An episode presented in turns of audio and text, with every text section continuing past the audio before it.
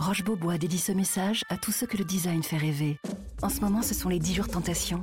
10 jours pour découvrir la créativité des nouvelles collections et profiter de prix très séduisants sur une sélection de meubles et de canapés Roche Beaubois. Mais ne perdez pas de temps. Les prix Tentation Roche Beaubois, c'est jusqu'au 25 mars seulement.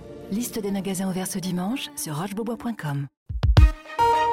L'éditorial du Figaro. Le hors-sol migratoire par Yves Tréhard.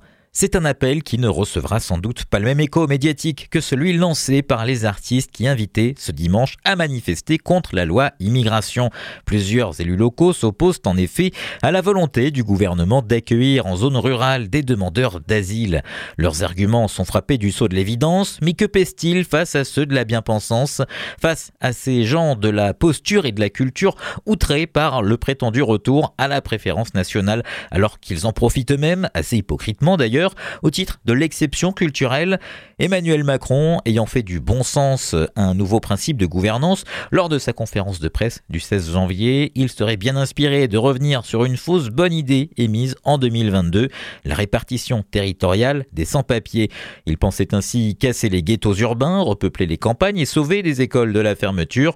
Comment imaginer que les terres d'accueil qui souffrent déjà de mille mots se laisseraient faire, abandonner des services publics en quête d'emploi stable, Exposés à de brutales mutations agricoles, leurs habitants attendent au contraire qu'on s'occupe d'eux en priorité.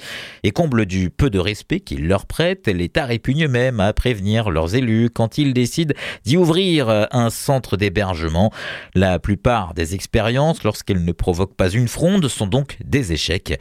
D'autant que les migrants ne veulent pas se retrouver loin de leur ville, ni séparés de leur famille ou de leur clan. Dès qu'il s'agit d'immigration, il l'a encore démontré dans sa conférence de presse en revenant sur les émeutes. Emmanuel Macron refuse de prendre le sujet à bras le corps. Il reste hors sol. L'urgence aujourd'hui n'est pas de mieux répartir les clandestins, mais de les faire repartir chez eux. Seul un individu débouté du droit d'asile sur 10 quitte la France, trois fois moins qu'en Allemagne. Même la loi immigration, dont on n'a pas fini de parler, n'y changera rien.